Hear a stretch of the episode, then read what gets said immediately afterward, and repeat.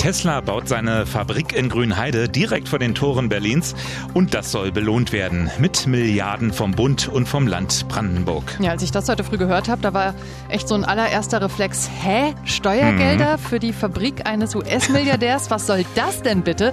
Aber ja, wie so oft bei ersten Reflexen, das war natürlich ein bisschen sehr kurz gedacht. Ja, was dahinter steckt und warum ihr das vielleicht doch gar nicht so skandalös finden müsst, darum geht es mhm. heute hier bei uns. Ja, und dann gibt es auch noch so ein paar andere Dinge. Stromstöße am BER zum Beispiel, das Riesenrad im Spreepark, Nachholfeiertage. Wir haben echt einiges zu besprechen heute. Heute ist der 2. Februar 2021, ein Dienstag für ja, uns. Ja, und wir, das sind Martin Spiller und Katharina Hopp vom Inforadio. Hi.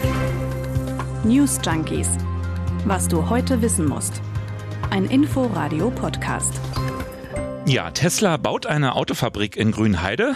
Die ist schon relativ weit gediehen. Demnächst sollen Teslas E-Autos da vom Band rollen. Um die geht's jetzt aber eigentlich nicht direkt. Nee, genau. Also das sollten wir vielleicht wirklich ganz zu Beginn klarstellen. Ne? Diese Riesenbaustelle, an der wir irgendwie fast alle bestimmt schon mal vorbeigefahren sind, da ganz direkt an der A10 südöstlich von Berlin.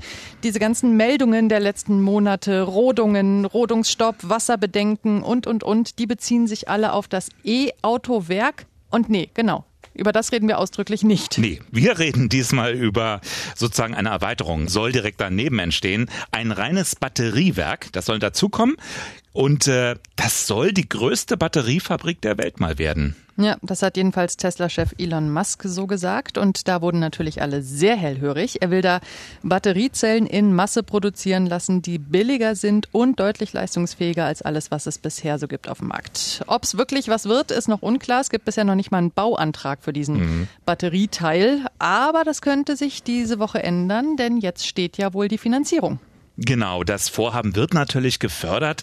Tesla kam ja ohnehin schon ganz gut bei der Landesregierung. Äh, wir hatten das Autowerk erwähnt.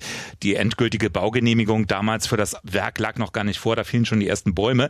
Aber diesmal für dieses Batteriewerk geht es um richtig viel Geld. Das hatte Wirtschaftsminister Peter Altmaier auch schon Ende November in Aussicht gestellt. Allerdings hat er nicht verraten, wie viel Geld fließen wird, nur dass es ja wirklich viel wird. Wenn es das Größte wird, ähm, das ähm, Tesla bisher, bisher je gebaut hat.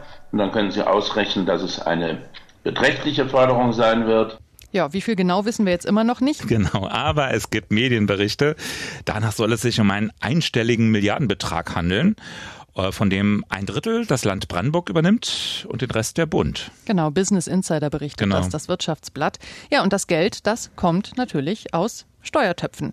Und damit sind wir auch wieder bei der Ursprungsreaktion. Moment mal, was soll denn das? Es geht um Förderung und im Falle von Tesla in Brandenburg auch um ein paar verschiedene Felder von Förderung. Punkt eins Forschung und Entwicklung. Batterien sind ein Zukunftsmarkt. Darin sind sich Expertinnen und Experten weitgehend einig. Und es wäre auch ratsam, aus EU-Sicht nicht auf Importe aus China angewiesen zu sein, zum Beispiel. Also hat die EU beschlossen, eine eigene, stabile Batterie-Wertschöpfungskette aufzubauen. Forschung, Produktion, Recycling, alles in Europa. Und um das zu koordinieren, wurden inzwischen zwei Batterie-IPCEI ins Leben gerufen. IPCEI. Genau. Und spätestens hier äh, wollen jetzt bestimmt viele abschalten. Nein, tut es nicht. Ich habe es verstanden, dann versteht ihr es auch. Ich verspreche es. Es ist wirklich gar nicht so furchtbar. Erklär es mir. IPCEI, das steht für Important Projects of Common European Interest. Ah, klar. In aller Kürze. Also, ein Land hat ein Vorhaben, zum mhm. Beispiel Batterien für E-Autos entwickeln. Aber dieses Vorhaben, das ist viel zu groß für ein einzelnes Land, zu riskant finanziell. Das können die Autobauer hier gar nicht alleine stemmen, erst recht nicht für den gesamten europäischen Markt. Also können sich mehrere Staaten zusammentun und gemeinsam überlegen, welche Unternehmen an welchen Standorten Geld aus einem dann gemeinsamen Topf bekommen, damit alle davon profitieren können. Wenn Sie sich das überlegt haben, stellen Sie gemeinsam einen Antrag bei der EU-Kommission und wenn die sagt, okay, geht klar, dann kann das so umgesetzt werden. Und im Falle der Batterien wurde jetzt halt dieses zweite große Projektpaket vor ein paar Tagen genehmigt. Da machen zwölf Länder mit. 42 Unternehmen, mehr als 150 externe Partner, wie zum Beispiel Unis. Es geht ja vor allem auch um mhm. Forschung. Mhm. Und ja, die Länder geben bis zu 2,9 Milliarden Euro. Aus der Wirtschaft soll es nochmal 9 Milliarden geben. Und damit werden dann Unternehmen gefördert, wie zum Beispiel BMW, Oder ein schwedisches Unternehmen, das mit VW zusammenarbeitet und auch schon ein Batteriewerk in Salzgitter baut. Genau, Northvolt. Ne? Genau. Mhm. Oder eben Tesla. Was jetzt nicht so das europäische Unternehmen ist. Nee, bekanntermaßen ein US-Unternehmen. Und deswegen gibt es ja auch so ein bisschen Stirnrunzeln. Ja, denn eigentlich geht's ja darum, du hast es erzählt, Europa stark zu machen, gegen Wettbewerber aus dem Ausland zu schützen, gegen Wettbewerber aus China, Wettbewerber eigentlich auch aus den USA. Ja. Genau da kommt Tesla, da kommt Elon Musk nun mal her. Genau, und ne, großer Konkurrent der deutschen Autobauer, die ja gerade hier in Deutschland so, so wichtig sind. Und genau das ist dann eben auch die Kritik. Ich zitiere mal aus dem Business Insider.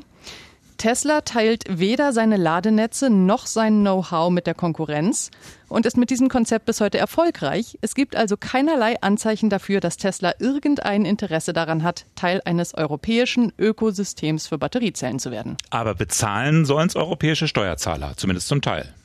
Das ist diese Sicht der Dinge, genau. Und dann halt natürlich irgendwie der Verdacht, ähm, ja, welcher Verdacht eigentlich, dass Musk mit seiner mit seinen Batteriezellen dann doch wieder in die USA abhaut, oder? Wie begründet denn die Regierung dieses, diese Förderung?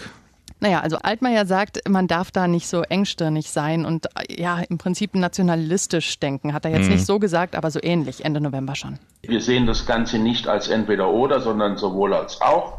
Wenn wir ein starker Batteriestandort werden wollen, dann brauchen wir eben sehr, sehr viele Unternehmen äh, aus ganz unterschiedlichen äh, Regionen, äh, die Expertise und Know-how nach Deutschland und nach Europa bringen. Das klingt schon nicht mehr ganz so nationalistisch, ne? So wir gegen die europäische Batterien für europäische Autos, sondern wir brauchen beides, sagt Altmaier im Prinzip. Ja. Aber ganz ohne Standortpolitik geht's dann eben doch nicht. Nee, das ist eben der andere Punkt. Ne? Das ist der zweite wichtige Zweig, die Standortförderung. Gibt's ja nicht nur auf EU oder auf, auf nationaler Ebene, sondern auch ähm, regional. Ne? Also wenn es zum Beispiel um strukturschwache Regionen geht, äh, nicht nur in Ostdeutschland, mittlerweile gibt's das auch bundesweit, wenn es um Strukturwandel geht, Stichwort Kohle, wenn da die Kraftwerke stillgelegt werden, immer dann kommen Strukturhilfen zum Einsatz. Genau, und es geht ja immer um dasselbe im Prinzip, ne? Unternehmen dazu bringen, dass sie sich ansiedeln, Arbeitsplätze schaffen qualifizierte Leute anziehen und dadurch auch die Region im Prinzip wieder aufwerten. Ist jetzt im Fall von Grünheide, naja, ich meine am Rand von Berlin, da musst du jetzt nicht so viel aufwerten. Aber klar, es ist eine große Fabrik auf deutschem Boden. Tesla will bis zu 40.000 Arbeitsplätze schaffen. Andere Standorte und Gewerke sollen profitieren, zum Beispiel BASF in Schwarzheide. Also mhm. klar, das ist schon auch ein wichtiges Förderkriterium, denke ich auch. Es gibt ja auch viele erfolgreiche Fälle aus der Vergangenheit. Also Beispiele Dresden. Da konnte der damalige sächsische Ministerpräsident Biedenkopf ja ein ganzes Cluster an Hightech-Firmen ansiedeln. Infineon etwa, eine der modernsten Chipfabriken der Welt ist dort entstanden, nördlich von Dresden. Da gab es übrigens auch Ärger damals. Da war es die EU-Kommission. Die war von diesen gezahlten Geldern, Höhe weiß man nicht so genau, die war nicht so davon überzeugt.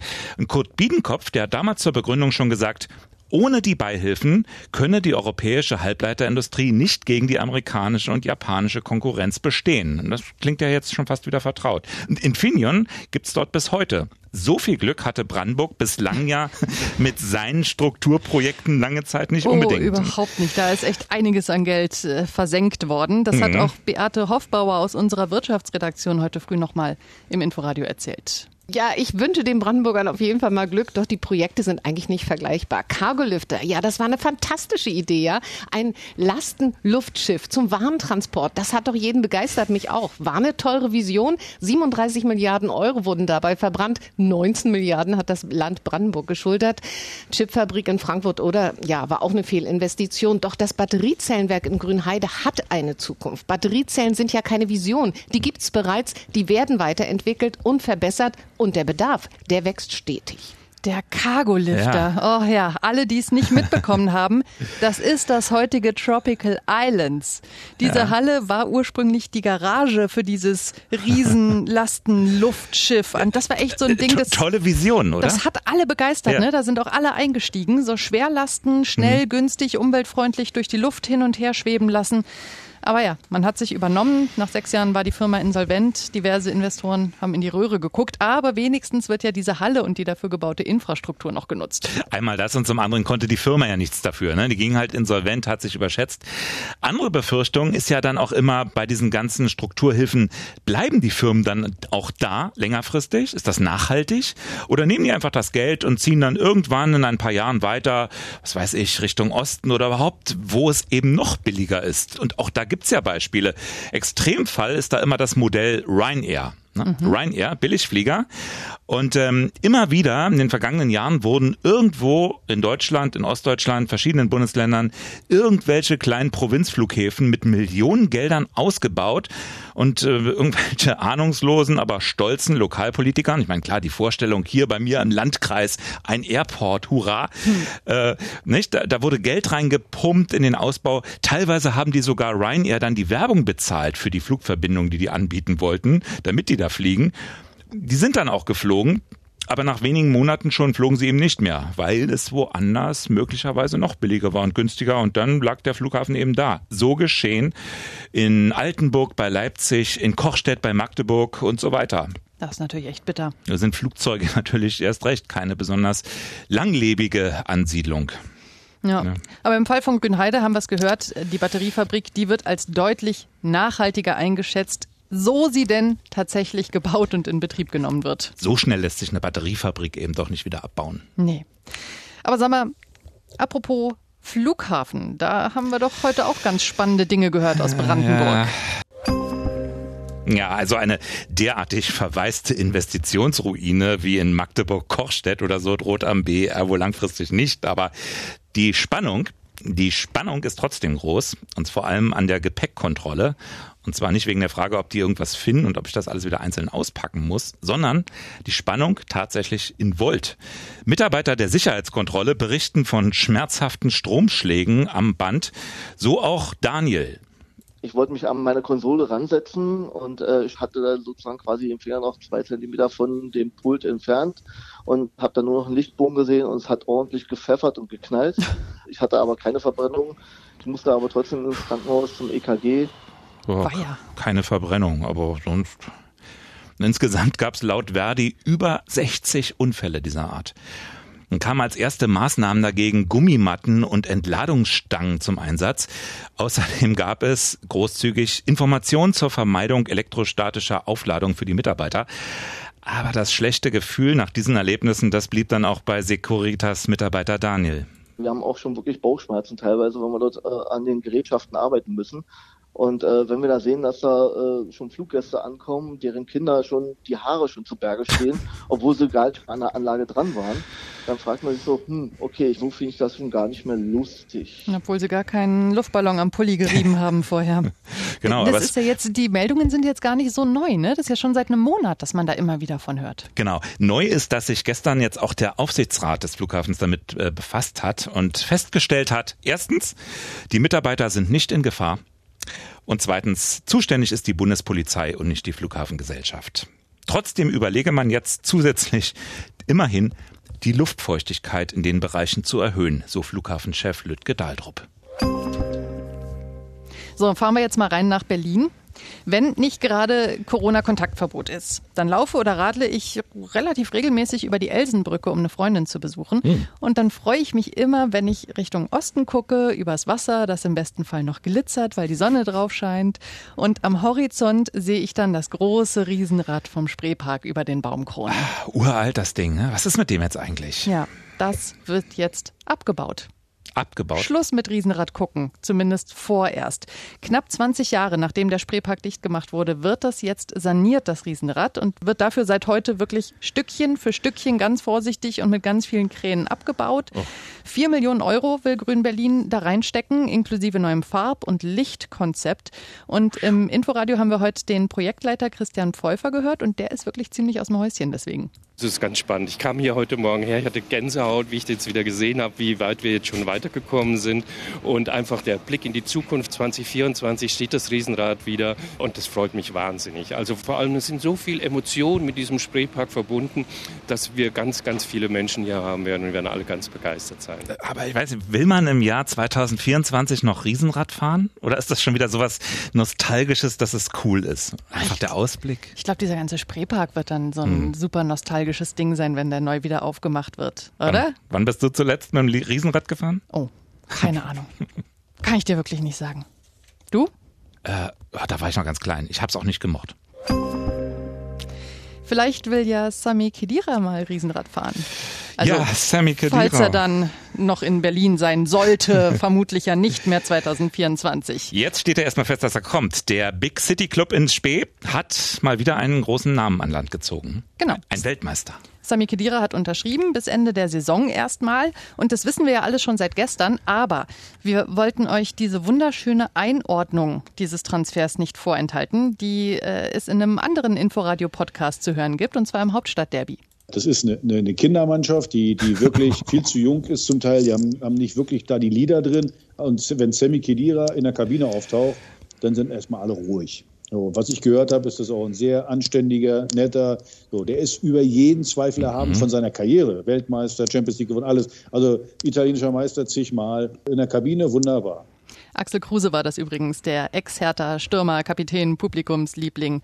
Und äh, ja, wie gesagt, Hauptstadt-Derby von gestern findet ihr überall da, wo ihr uns auch findet. Ja, in der Kabine wunderbar, aber er muss ja auch mal raus und mitspielen, ne? Gegen den Abstieg jetzt. Vielleicht Freitag schon gegen die Bayern, mal gucken. Zu viele junge Spieler, zu wenig Erfahrung. Das ist ja das, was auch äh, Ex-Manager Michael Preetz und seiner Einkaufspolitik immer mal wieder vorgeworfen wurde. Mal ja, sehen. aber das ist jetzt vorbei. Wir sagen herzlich willkommen, Sami Kedira, auch herzlich willkommen im neuen Job. Mit 33 kann man ja durchaus noch mal umschulen zum Kindergärtner. Ist ja gerade hier in Berlin gar nicht so unüblich. Und länger als Klinsmann bleibt er bestimmt. Du kennst die Situation. Es ist äh, Feiertag, sagen wir mal 1. Mai, und es ist Sonntag. Hm? Fällt beides zusammen und du hast eigentlich so gar nichts davon. Die Werktage bleiben völlig unbelastet. Ist in diesem Jahr übrigens auch so. Am 3. Oktober ist es so, erster und zweiter Weihnachtstag sind Samstag und Sonntag. Das aber könnte sich ändern. Es gibt nämlich den Vorschlag, den Feiertag, der dann eigentlich so doch keiner war, am Montag nachzuholen. ja, meinetwegen. Dann kriege ich auch am Montag noch einen Feiertagszuschlag, wenn ich arbeiten gehe. Genau. Schuld daran ist natürlich Corona, eine Art Corona-Bonus, so nennt es jedenfalls SPD-Fraktionsvize im Bundestag Dirk Wiese. Wegen der erheblichen Belastung hat er diesen Vorschlag gemacht. Ja, ich weiß nicht, gute Idee. Also da muss ich jetzt mal sagen, das ist aber vorgeschoben. Also diesen Vorschlag gibt's regelmäßig alle Jahre wieder. Da hat die Linksfraktion auch schon vor Jahren ähm, Anträge in den Bundestag eingebracht. Also ähm, das ist jetzt nicht so neu. Nur die Begründung, sage ich mal, ist eine neue. Ich habe gelesen, es gibt's in anderen Ländern ja auch sogar schon. Ne? Belgien, Luxemburg, Großbritannien, die machen das tatsächlich schon so. Und da müsste man fairerweise vielleicht auch die Zahl der Urlaubstage vergleichen. Da ist Deutschland vermutlich nicht unbedingt Schlusslicht. Na, die Frage ist ja, was ist ein Feiertag? Ne? Also die, die jetzt oder die, die ja auch schon länger fordern, dass äh, der Feiertag nachgeholt werden soll, die sagen, Feiertage sind für Menschen Tage der Erholung. Die, die sagen, äh, nee, Kokolores, sagen, es geht ja bei Feiertagen um äh, eine Feier, Feierlichkeiten, religiöse, staatliche Feste und die kannst du ja begehen, egal an welchem Tag. Die kannst du auch an einem Sonntag begehen. Genau.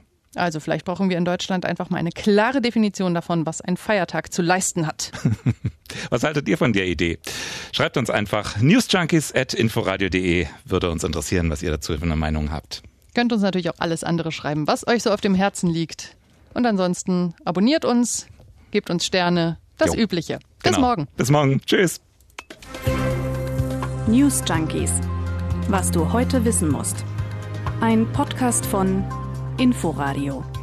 Wir lieben das Warum.